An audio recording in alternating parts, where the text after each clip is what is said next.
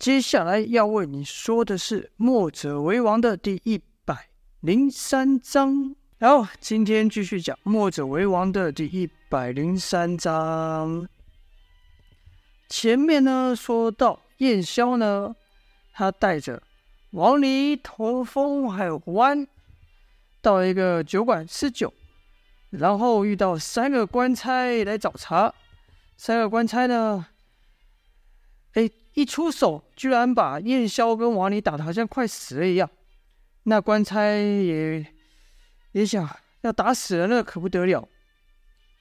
这时候啊，客店酒店的那个客人早就散开了，早就都跑出去了，剩胡安跟童风还在。胡安呢是个哑巴，所以官差见他说不出话来，就放心了。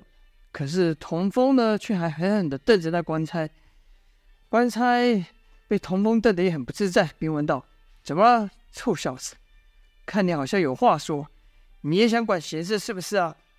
一边说呢，一边朝童风走近。童风突然感到一阵恶心，哇的一声吐了出来，呕吐物啊，差点就要喷到那官差手、官差的身上。好幸好在那官差赶忙退开。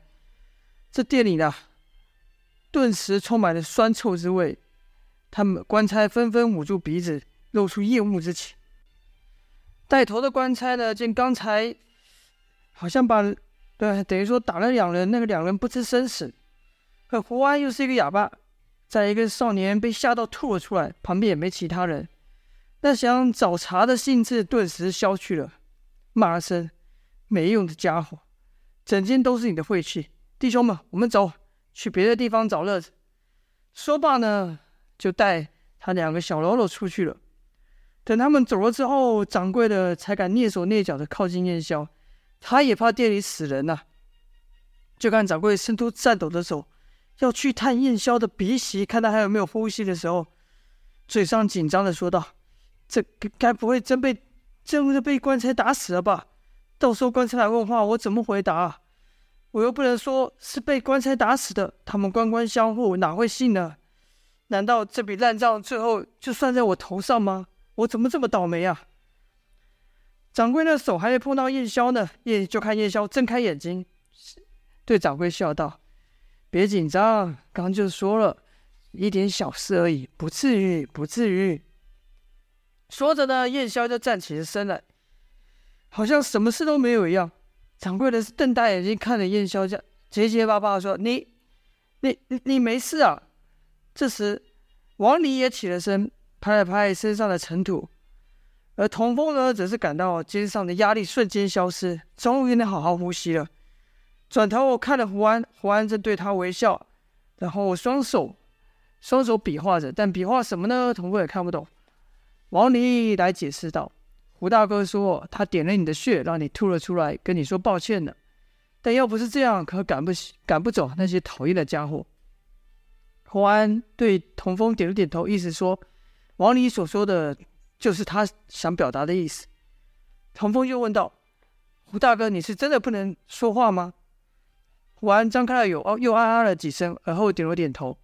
童风这一回想，才想起来，胡安进村后还真的没有说过一句话。跟着又想，这胡大哥的武功真高，手指这么轻轻搭在我肩膀上，我连动都不能动。而后对胡安说：“没事，要怪就怪那几个臭官差。”掌柜呢，看叶萧和王离好像都没事一样，站了起来，并问道：“你们真的都没事啊？”叶萧啊，说道：“没事啊，能有什么事？”掌柜说：“他那一拳把你打的，打的那样子看起来很吓人呢、啊，我还以为你们真就要这样被打死了。”叶萧笑着说：“我这人没什么可以说嘴的，但要论命硬啊，我可算是天下数一数二的呢。”王里一直笑着说：“掌柜的，这桌子被我给压坏了，该怎么赔你啊？”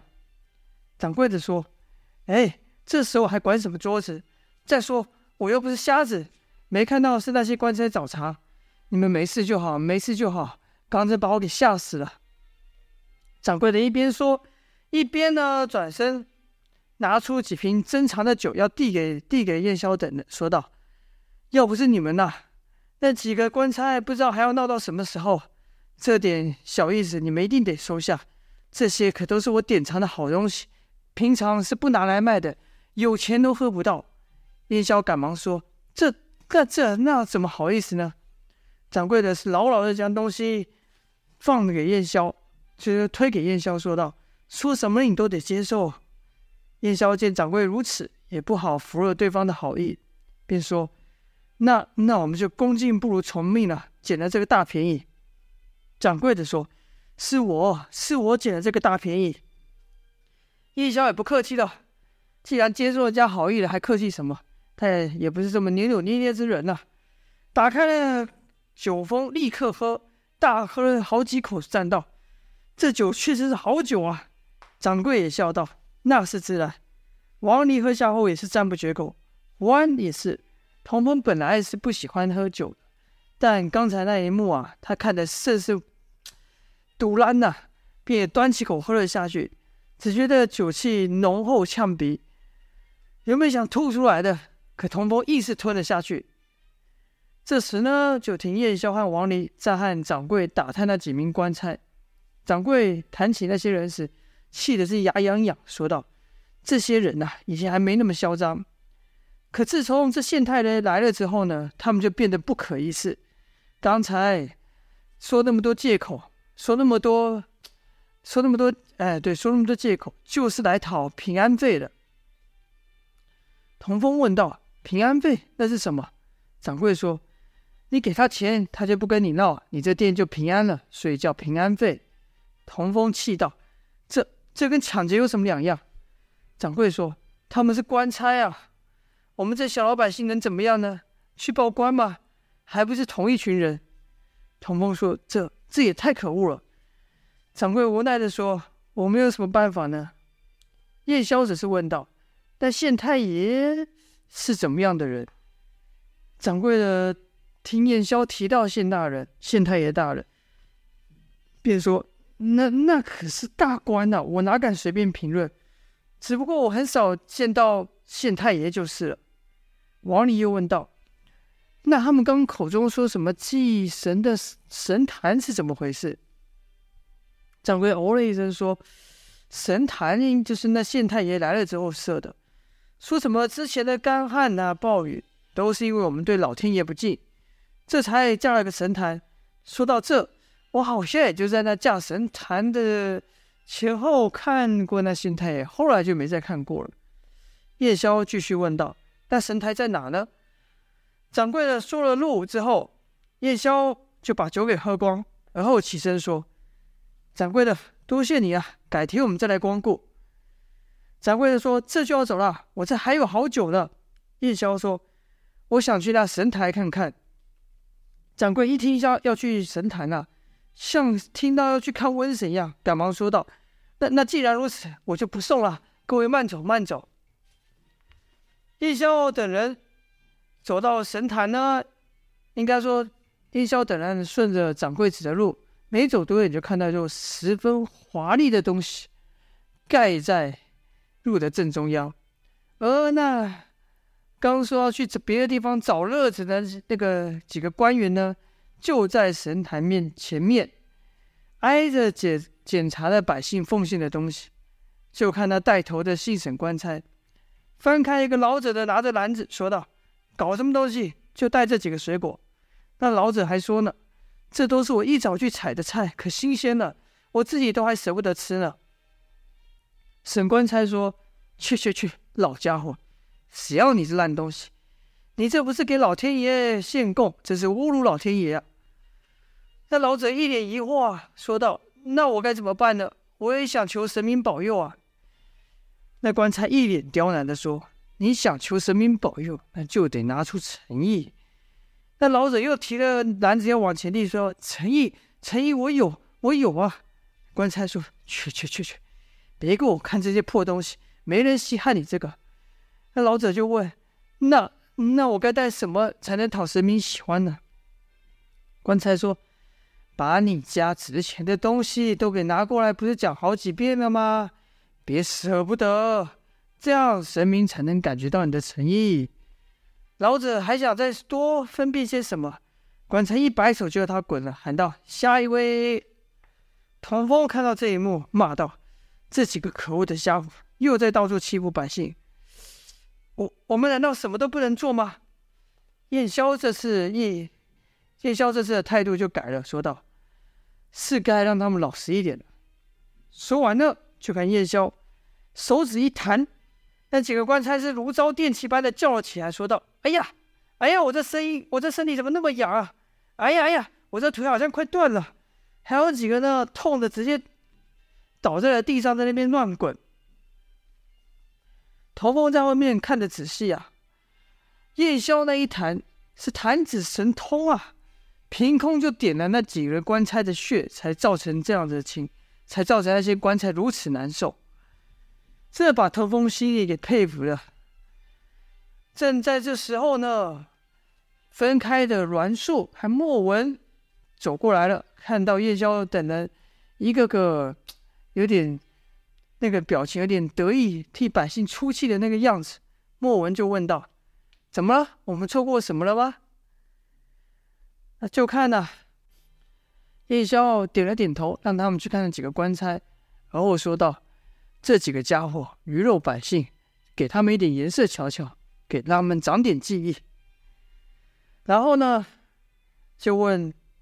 问栾树说：“有什么有打听到什么消息吗？”栾树回道：“其他地方消息如常，一切正常。可是吴城那边似乎有变化，具体发生什么事呢？现在还无法确定，要等到明天才有进一步的消息。”燕霄点了点头说：“嗯，那好，那我们就在这多待一天吧。正好晚上我有件事要请你们帮忙呢。”莫文问道。先生要我们做什么？燕霄的眼里啊，闪过一丝狡快，说道：“嘿，现在还不能说，等到晚上就知道了。”如此呢，几人就在市市镇间、市集间呢，找个客栈住下。到了深夜，燕宵便让胡安去把大家给叫到房来。其实不用燕宵叫，大家都在等着他吩咐了。所以胡安才刚一敲门，啪，敲第一下。王离、童风、莫文、栾树等人就出来了，来到燕宵房间。燕霄看莫文手里拿着真剑，栾树腰系蝴蝶剑，一脸肃杀，便说道：“武器带着呢是可以，但今晚只吓人而已，可别真把人给伤了。”栾树和莫文两互看一眼，几乎是同时间的问道：“吓人？吓什么人？”燕霄也不解释，说道：“来，把这个涂上。”跟着拿了几盘颜料，那颜料有黑、红、黄、绿、白，各种颜色。童风看到这个就不不不知道要干嘛了，就问道：“这要做什么用的？”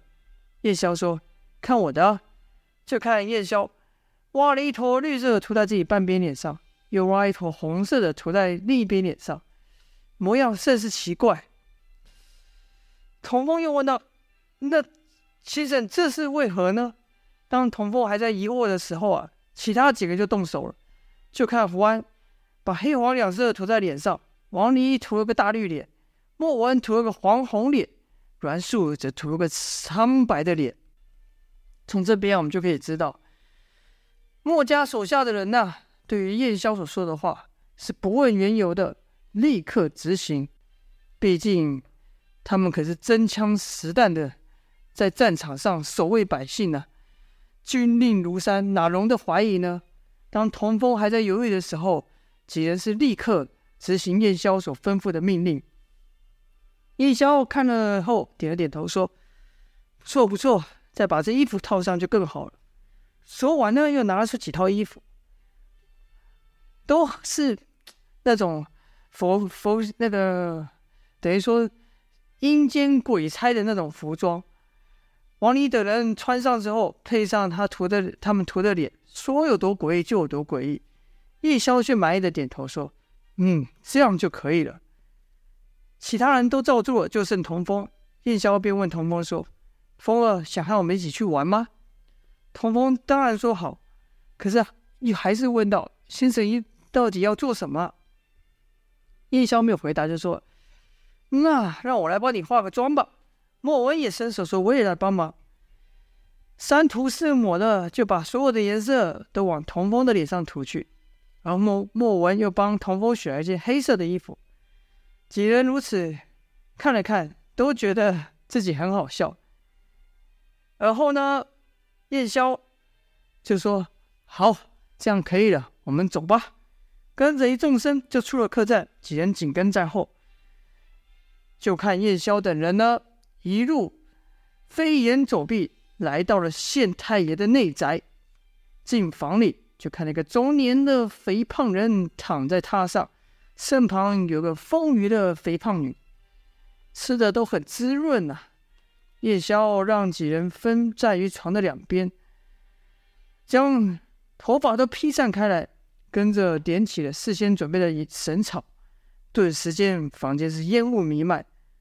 床上那些人呢，很快被呛醒了。刚想张口啊，就被点了穴，只能啊啊啊的叫不出话来。另一个人也是。夜宵将声音压得极扁，说道：“怎么不认得我们了吗？”